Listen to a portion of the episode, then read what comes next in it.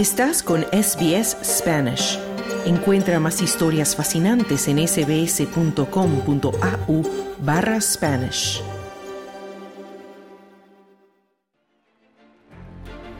Aquí comienza Hora 13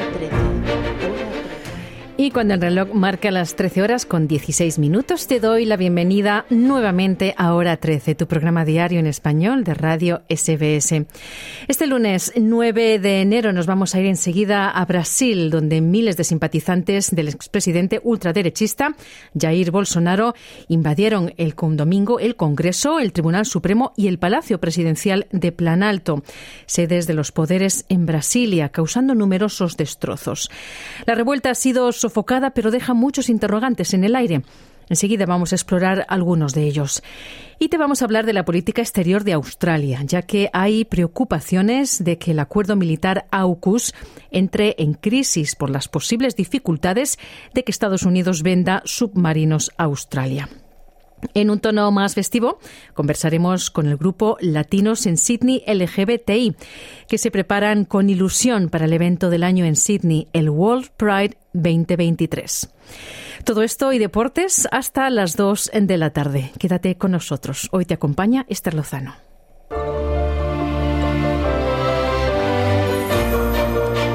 Hispanoamérica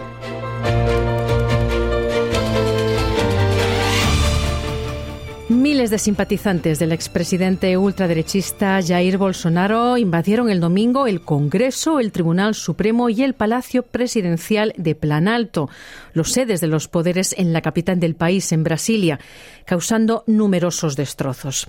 Una marea humana de manifestantes vestidos de amarillo y verde ocupó las sedes del Poder Ejecutivo, Legislativo y Judicial dejando imágenes impactantes que evocaron las imágenes del asalto al Capitolio, la sede del Congreso estadounidense que ocurrió en Washington el 6 de enero del 2021. Acaban de cumplir dos años de aquel asalto. Los daños en los edificios, los, los, tesoros de la arquitectura son considerables. Se sabe que cuadros de un valor inestimable han sido dañados, como por ejemplo el cuadro llamado Mulatas de Di Calvanti, según fotografías que circulan en redes sociales. De acuerdo con la cadena de televisión CNN, los manifestantes incendiaron la alfombra del Congreso que tuvo que ser inundado para apagar el incendio. Los manifestantes se niegan a aceptar la victoria en las urnas del izquierdista Luis Ignacio Lula da Silva, quien derrotó a Bolsonaro en la segunda vuelta de las elecciones el 30 de octubre y que fue investido hace solo una semana como nuevo presidente de Brasil. Los manifestantes defienden que la elección fue fraudulenta y muchos de ellos piden que se produzca una intervención militar y un golpe de Estado. Este es el sonido de la protesta recogido por los propios manifestantes que grabaron vídeos y los publicaron en redes sociales.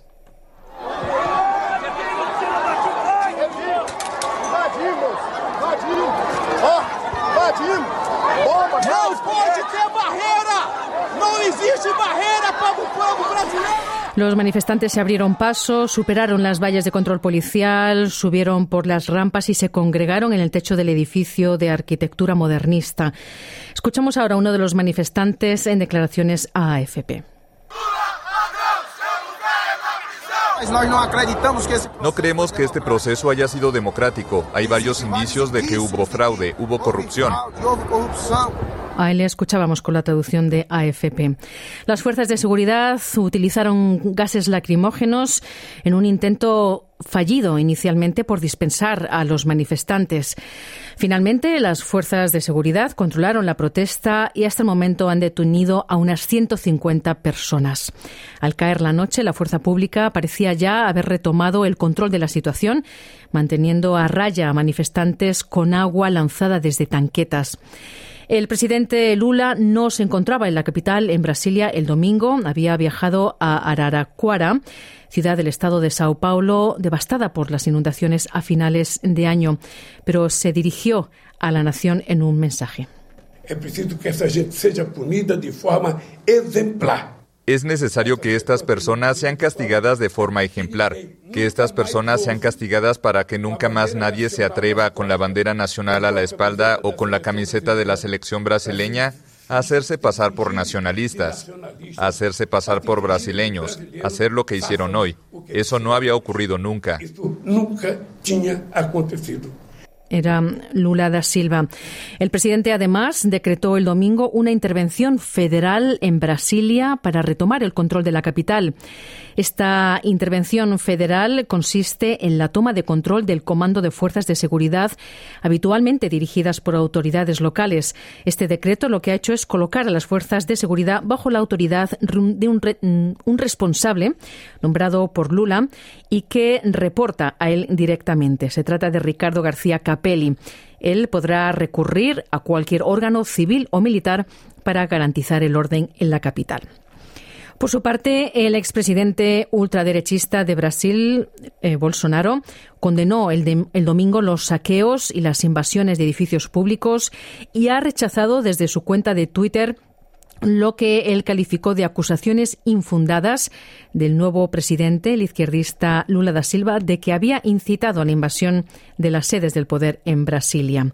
El exmandatario, que había viajado al estado de Florida el mes pasado, en el penúltimo día de su mandato, también defendió el derecho a las protestas pacíficas como parte intrínseca de la democracia. Bolsonaro había salido de Brasil el 30 de diciembre y rompió así con la tradición de entregar la banda presidencial a su sucesor, Lula da Silva. Eh, está, como digo, en el estado de Florida, en Estados Unidos. Numerosos países han condenado este domingo el asalto de sus simpatizantes y algunos lo han considerado un intento de golpe de Estado. Expresaron su apoyo inquebrantable al mandatario Lula da Silva. Y para ahondar más en esta crisis y en su significado, esta mañana conversamos con Lucas Lishinsky, profesor de leyes en la Universidad de Nueva Gales del Sur. Ah, muchas gracias por tenerme. Bueno, Lucas, hoy hablamos contigo ya que eres brasileño y conoces muy bien la realidad de tu país. Tenemos que tratar de entender un poco ¿no? el contexto en el que está ocurriendo toda esta situación.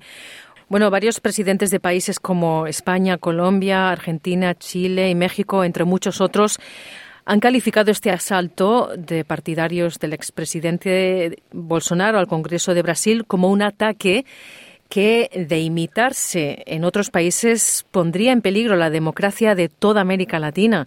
¿Tú estás de acuerdo con esta afirmación?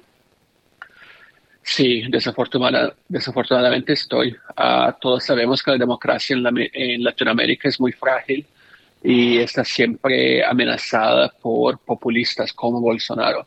Ah, entonces sí que, lo que está pasando ahí en la democracia más grande de, Latinoamérica, uh, si este golpe es exitoso, podría de hecho ser una amenaza a muchos otros países. Mm. Bueno, por el momento hay que, confirmar que el intento de, asalto a las instituciones ha sido controlado por las fuerzas de seguridad, pero estas impactantes imágenes que hemos visto hoy pues evocan las del asalto al Capitolio que es eh, la sede del Congreso estadounidense en Washington hace justo dos años, se acaban de cumplir el 6 de enero. ¿Tú crees que se puede leer lo que ocurrió en Estados Unidos a lo que está ocurriendo en Brasil? ¿Se puede leer de forma similar? Sí, yo, yo estoy de acuerdo que, es muy semejante en la misma forma de populismo, la misma, los mismos ataques a las instituciones democráticas del Estado de Derecho. Ah, y de hecho, como sabemos, uh, el presidente Bolsonaro, expresidente, y, y sus hijos y sus asesores estaban muy próximos a gente de extrema derecha en Estados Unidos. Mm. Bueno, lo que estamos viendo hoy supone un gran desafío para el gobierno de Lula que ganó las elecciones por muy escaso margen, las ganó en segunda vuelta el 30 de octubre y fue investido hace una semana nada más como nuevo presidente de Brasil. Es su tercero mandato, antes había gobernado entre el 2003 y el 2010. Según tu opinión, Lucas, ¿qué, ¿qué, opciones tiene Lula para reforzar las instituciones democráticas en un país tan polarizado entre la izquierda y la derecha? Es una cuestión muy difícil porque los mecanismos uh, normales uh, que tenemos um, están muy descreditados, que es la prensa libre, uh, que es descreditada por lo que pasa en la, las medias sociales y todo eso, um, son las instituciones, uh, um, entre comillas, neutras, como el judiciario, que también han sido muy descreditados bajo Bolsonaro.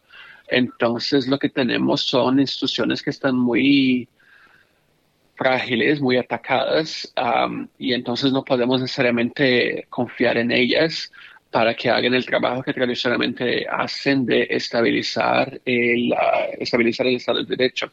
Tenemos entonces que buscar otras formas de, de, reganar la confianza de la población y, enseñarles que la fe en el gobierno, la fe en las instituciones y, en la Constitución es la única forma de mantenerse una sociedad estable y, próspera.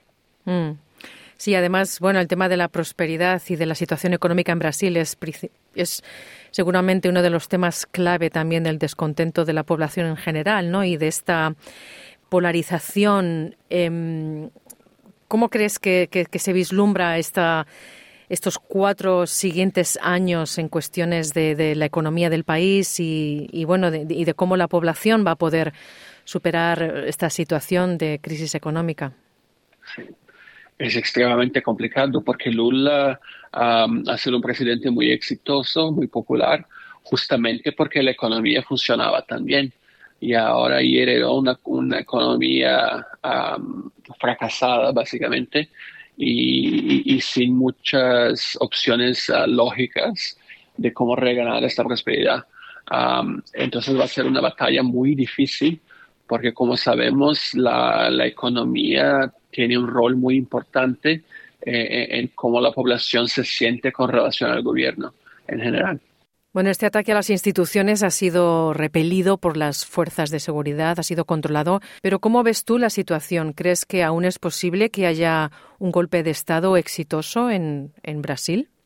Sí, depende de cómo están los militares, porque los militares estaban, ah, ya habían como que dicho no a Bolsonaro entre fines de octubre y, diciembre, uh, que era lo que él estaba intentando.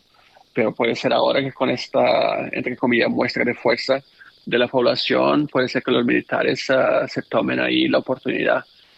Yo pienso que no, uh, porque tendrían mucho más que perder que, que ganar con eso, um, pero todo es posible. Y de todas formas, mismo que no se, que no se logre el golpe, eh, sí, el daño a la confianza que la gente tiene en el Estado ya está hecho y es muy difícil de repararlo. Mm. Lucas Lishinsky, profesor de Derecho en la Universidad de Nueva Gales del Sur, muchas gracias de nuevo por tu tiempo y tus comentarios para Hora 13. Muchísimas gracias. Y aquí en SBS Spanish estaremos siguiendo muy de cerca lo que ocurra en Brasil en los próximos días, un país tan importante en la región. Estás en hora 13 con 28 minutos, casi 29 ya. Seguimos con más. Australia. Australia está en camino de anunciar planes para comprar nuevos submarinos de propulsión nuclear de los Estados Unidos y del Reino Unido. El primer ministro Anthony Albanese y el ministro de Defensa Richard Marles dicen que la relación de Australia con Estados Unidos sigue siendo fuerte tras las revelaciones de que dos senadores estadounidenses expresaron su preocupación al presidente Joe Biden de que este nuevo acuerdo AUKUS podría dañar seriamente la industria de construcción de submarinos de Estados Unidos. El Gobierno federal está, sin embargo, defendiendo este acuerdo de submarinos nucleares bajo el pacto AUKUS, que es un pacto de seguridad trilateral entre Australia, Reino Unido y los Estados Unidos. En los últimos días, una carta filtrada reveló que estos senadores advirtieron que las demandas de entrega de los submarinos podrían estresar a la base industrial de defensa estadounidense hasta el punto de ruptura. El primer ministro australiano y su adjunto comparecieron en su primera conferencia de prensa del 2023 en la ciudad de Geelong. Esto fue este fin de semana. Anthony Albanese y Richard Miles establecieron las prioridades clave del gobierno para el próximo año abordar las presiones del costo de vida, el reconocimiento constitucional de las personas de las primeras naciones y también fortalecer las relaciones con los vecinos del Pacífico. Escuchamos. Our national security and in the first quarter of this year you will see Australia laying out Respecto a la seguridad nacional, en el primer trimestre de este año veremos a Australia trazar el camino óptimo que tenemos para avanzar en la relación AUKUS con los Estados Unidos y el Reino Unido, incluido el desarrollo de submarinos para garantizar la seguridad nacional en el futuro y la revisión que se está llevando a cabo en la postura de la Fuerza de Defensa, pero también la revisión estratégica de defensa que se está llevando a cabo. Esto tiene como objetivo asegurarse de que cada dólar se emplee de la mejor manera posible, decía el primer ministro Anthony Albanese. El acuerdo AUKUS, que fue anunciado por primera vez en septiembre del año 2021, ha entrado en una fase delicada por la carta filtrada que estamos contando de los dos principales senadores al presidente Joe Biden, quienes afirman que las condiciones actuales requieren una evaluación sobria de los hechos para evitar estresar la base industrial submarina estadounidense. El primer ministro albanese y el ministro de Defensa, Richard Marles, respondieron a esto lo siguiente. Well, we're very positive in the relationships that we've built with the Biden administration. Uh, I have had meetings with President Biden. Bueno, somos muy positivos en las relaciones que hemos construido con la administración Biden. He tenido reuniones con Biden en Tokio, Madrid, Londres y Bali. Me he reunido dos veces con la vicepresidenta Kamala Harris en Tokio y Bangkok. Hemos estado colaborando estrechamente para garantizar que se haga una entrega de forma óptima.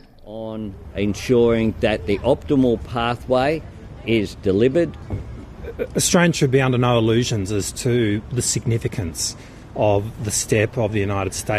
los australianos deberían comprender la importancia de trabajar junto con Estados Unidos y el Reino Unido para proporcionar a Australia la capacidad de operar submarinos de propulsión nuclear. Una de las razones por las que Estados Unidos y el Reino Unido están haciendo esto es porque es de su interés estratégico tener a Australia con esta capacidad, decía el ministro de Defensa Richard Marles. Miles también dijo que Australia tendría que hacer su propia contribución industrial para el acuerdo entre Estados Unidos y el Reino Unido mientras trabaja para preparar el sector local. Esto incluiría trabajar con expertos en tecnología nuclear de universidades de toda Australia, así como también prepararse para los trabajos de manufactura necesarios para la construcción. Australia dice que necesita reemplazar su envejecida flota de submarinos de clase Collins con motor diésel. En declaraciones a Sky News, por otro lado, la senadora nacional Bridget McKenzie comentó la postura de la oposición con respecto a esta carta filtrada y al acuerdo AUKUS en el futuro. Well, I think the AUKUS Pact is a historic agreement. It's going to serve our three nations incredibly well over coming decades in a time of increasing global tensions, particularly. Creo que el Pacto AUKUS es un acuerdo histórico. Servirá bien a nuestras tres naciones en las próximas décadas en un momento de crecientes tensiones globales en nuestra región. Según tengo entendido, la carta, las preocupaciones giraban en torno al complejo industrial en los Estados Unidos y sus preocupaciones de que Estados Unidos se estaban extendiendo demasiado. Es un indicador clave de rendimiento para el embajador entrante en los Estados Unidos, Kevin Rudd, para que se garantice que el acuerdo AUKUS cumpla su promesa en términos del acuerdo de submarinos, pero también en un sentido más, más amplio para tratar los problemas geopolíticos y estratégicos en nuestra región en las próximas décadas. Es lo que decía la senadora nacional Bridget Mackenzie. Esta era una historia de Marcus Melagoconomos y producida para SBS News.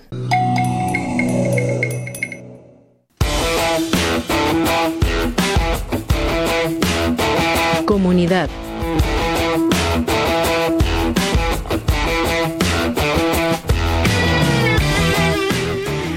de los acontecimientos festivos más esperados en este año nuevo que acaba de empezar es el World Pride, la fiesta del colectivo LGTQIA, que este año es de especial significancia porque la ciudad de Sydney va a albergar lo que podríamos llamar el Mardi Gras Internacional, una cita donde colectivos de todo el mundo viajarán a Australia para participar en esta fiesta de la inclusión que se va a celebrar entre el 18 de febrero y el 5 de marzo. El grupo Latinos en Sydney, que se fundó hace unos años, ha recuperado fuerzas después del parón del COVID y se ha reorganizado con más empuje que nunca y han sido además elegidos en medio de una fuerte competición para participar en el tan esperado desfile de carrozas del World Pride. En hora 13 hemos conversado con David Rojas y Marco Romero miembros de la organización LGBTQIA, Latinos en Sydney, para que nos cuenten qué están preparando este año para el desfile. Mucho gusto. Bueno, os estrenasteis como carroza eh, de latinos específicamente en el Mardi Gras del 2019 y ahora vais a participar en el Sydney World Pride. Lo primero eh, que os quiero preguntar, David, tú que eres el responsable creativo del grupo, ¿Qué significa para vosotros como colectivo el que Sydney celebre esta edición internacional tan importante? Así es, Esther. Eh, bueno, esto es un proyecto súper importante para la ciudad en general. Eh, estamos haciendo el hosting para eh, un gran evento que se celebra a nivel mundial y para todas las personas de la comunidad, en específico para la ciudad de Sydney, es muy importante y mm, es muy importante que estemos como comunidad latina participando en un evento que no solamente lo van a ver personas de la, del país, sino que es un evento que lo van a ver a nivel mundial. Mm, claro. Eh, Marco, tú llevas eh, la parte de finanzas del grupo. Cuéntanos, ¿ha sido complicado ser admitidos para este importante evento internacional? ¿Ha sido un proceso complicado el, digamos, acceder ahí y que os, y que os elijan? Sí, normalmente, como se entra la participación en las flotas, este, tú tienes que dar tu propuesta. Mardi Gras se fija en tres cosas principales. La comunidad que representas, el tema, porque ellos tienen un tema cada año con año, y tú es la, eh, flota creativa, cómo es que creativo y cómo está relacionado. Entonces, eh, sabíamos que este año, porque iba a ser World Pride, y teníamos que tirar la casa por la ventana y porque íbamos a tener mucha competencia. Entonces fuimos uno de los, me parece, 300 flotas seleccionadas, muchísimas se quedaron afuera. Entonces fue un poco, el proceso fue un poco largo detrás. Para darte una idea, este año estamos con los alebrijes, entonces fue un concepto que le gustó mucho a Mardi Gras y que estaba muy relacionado con el tema. El tema este año es Gather, Dream, Amplify. Mm. Reunirse, soñar y amplificarse. Entonces, a la hora que nosotros hicimos la propuesta de parte de ellos es cómo los alebrijes y cómo la cultura estamos relacionados con eso. Mm. E, el alebrije es el concepto que, habéis utilizado y, es un concepto mexicano que además, eh, bueno, es una, criatura que nos llega de la artesanía mexicana. Tú, Marco, que eres mexicano, explícanos qué es el alebrije y cómo lo vais a incorporar en vuestra carroza. Claro, la alebrije 100% mexicano. Yo solo para dar una idea, este, el plan que tenemos es año con año escoger un país de Latinoamérica. Latinoamérica tiene muchísimos colores, historia, cultura, sabores. Entonces, para no hacernos bolas con tanto, el año pasado, para dar un contexto, es que fuimos más como muy general, en, como más indígenas pero este año queremos, vamos a escoger año con año un país, porque la principal cosa es que queremos educar al australiano, educar y dar, este, demostrar qué orgullosos somos de nuestra cultura. Entonces, este año escogimos el alebrije, como tú lo comentaste, el alebrije es un tipo de artesanía, como una, una pequeña esculturilla que es en México, y es a base de papel, papel maché, alambres. Está conformada de elementos eh, fisionómicos de animales, mitad de animales, puede ser reales y fantásticos. Y bueno, estas figuras están pintadas de colores brillantes, muy fosforescentes, muy llamativos. Ese es un alebrije. En algunos lugares los alebrijes son como guías espirituales. De hecho, escogimos el alebrije porque es un poquito como mainstream, se hizo popular hace unos años por medio de Disney, la película de Coco no sé, a mucha gente la, vio y se hizo muy famosa, pero los alebrijes son esas criaturas eh, mitológicas que ayudan al, principal carácter a encontrar el camino, ¿no? Entonces, por eso escogimos el alebrije. ¿Cómo es el alebrije está relacionado al tema? Bueno, pues, Gader, estamos aquí es para, para juntarnos después del COVID-19 que la, comunidad latina se deshizo. Entonces, los, parte de la, de la comunidad es juntarnos todos aquí. estamos de Dream. Los alegrías son unas días espirituales. Todos venimos aquí con un sueño como inmigrante. Entonces, eh, parte de la alebrije que es un sueño, queremos como estar aquí, venimos por una mejor vida, estar en paz, sentirnos este, seguros y lo, y lo principal, ser quien seamos, ¿no? Y Amplify, bueno, pues Alebrije está aquí para ayudarnos a amplificar nuestras fuerzas, nuestras virtudes y ese, ese, esa fuerza latina que tenemos.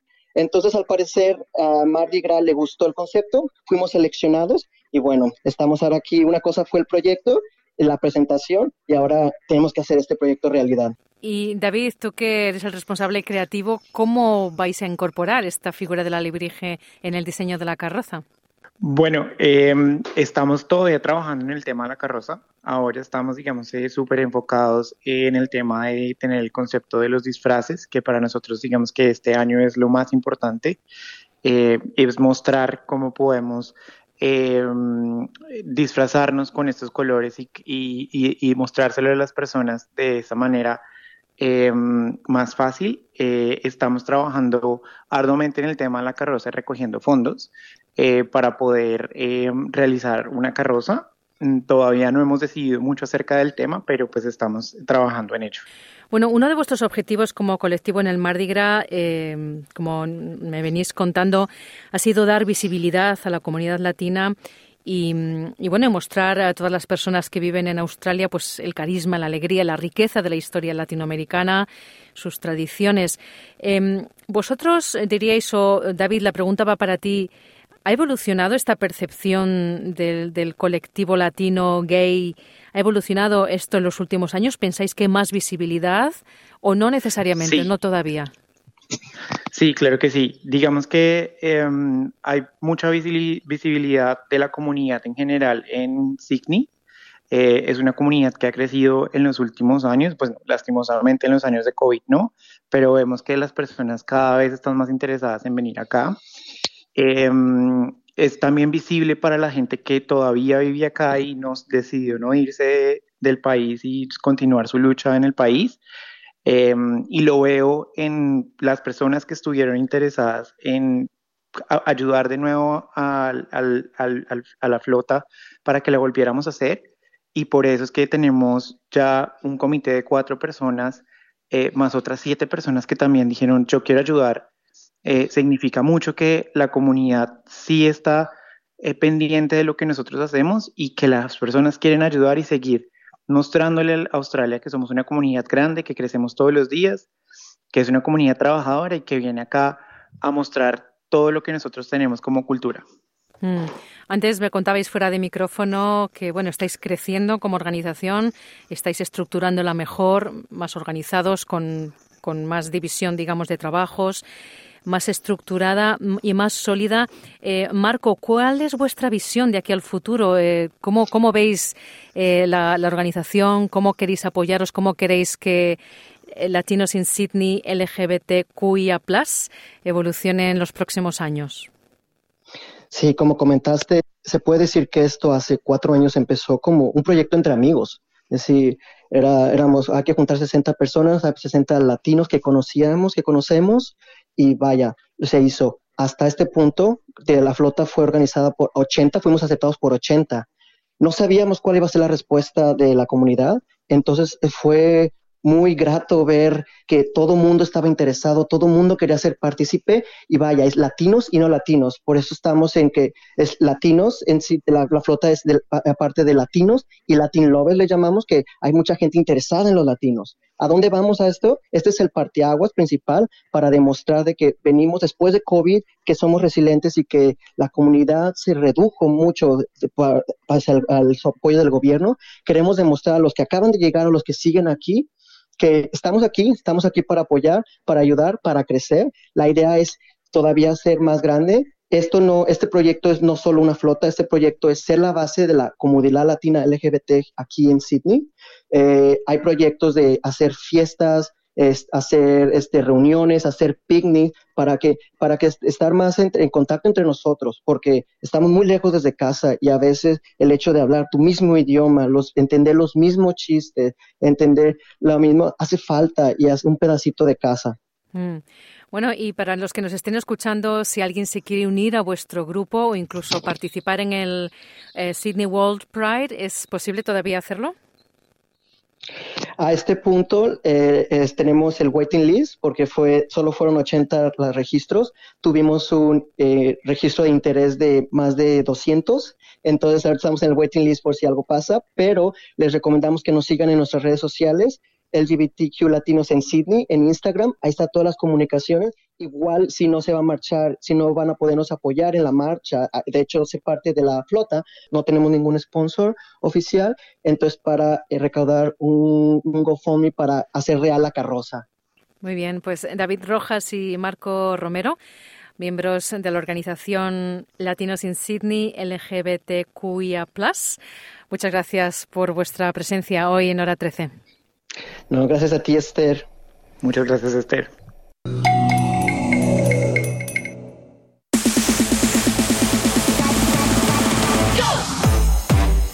Deportes. Ya estamos en tiempo de deportes y ya está con nosotros nuestro compañero Juan Moya. Hola Juan, ¿qué tal? ¿Cómo estás? Buenas tardes, muy bien. Bueno, vamos a empezar por el tenis, porque están ya comenzando las clasificaciones para jugar en el abierto de Australia, aunque hay que recalcar que este año hay varias ausencias. Cuéntanos. Bueno, eh, vamos a hablar de las ausencias. Ya el sábado indicábamos, indicábamos que Carlos Alcaraz, el número uno del mundo, el español, no se presentaba en Australia por problemas que tuvo durante la, pretemporada y se lesionó. Ahora es Naomi Osaka, eh, dos veces ganadora del Abierto de Australia, no va a estar presente. Eh, no, hay, no se indican las razones, pero también se ha borrado del Abierto de Australia. Pero sí, desde hoy comienzan las clasificaciones tanto de damas y varones para poder entrar dentro del cuadro final que va, que comienza el lunes el abierto de Australia. Los partidos que se juegan de clasificaciones son con entrada gratis, por lo tanto, las personas que aún eh, que tienen interés por ver tenis y ver los jugadores eh, de varios países latinoamericanos que están presentes luchando para poder, para poder llegar a las clasificaciones, eh, pueden ir al, al, Melbourne Park a ver, a presenciar los partidos y alentar a sus compatriotas. Mm, mira, qué bien, estupendo. Bueno, nos vamos ahora al Dakar, a motor, porque se ha celebrado la última etapa y los australianos en motos tienen posibilidades de llegar al podium. Efectivamente, se corrió la octava etapa entre Aldo Guadimi y Riyadh, 822 kilómetros con un especial de 346 kilómetros. El ganador de la etapa en moto fue Rosso Vance de Botswana. Segundo terminó Daniel Sanders de Australia. Con estos resultados, la clasificación general eh, es eh, encabezada por Kyler eh, Howard de Estados Unidos, seguido de Kevin Benavides de Argentina. En, en cuarto lugar está el australiano Toby Price a un minuto 58 y luego Daniel Sander. En el séptimo lugar, el otro australiano está a 7 minutos 33, cuando va quedando solamente una semana de competencia. ¿Posibilidades tiene de estar en el podio? Por supuesto que sí, porque cada etapa no se sabe si se puede terminar, si se puede desviar, si se puede perder o sufrir un accidente. Mm. Por lo tanto, ocho días, quedan seis días de carrera y hay que ver eh, cómo se va a desarrollar esta competencia. En coches había ganado eh, Carlos eh, Saín. Eh, Carlos Sainz no tiene nada que hacer, en el, eh, digamos, en, el podio, no puede aspirar al podio porque perdió más de 28 horas eh, al, sufrir un accidente el día viernes fue penalizado, castigado por, porque fue remolcado hasta el lugar de la meta.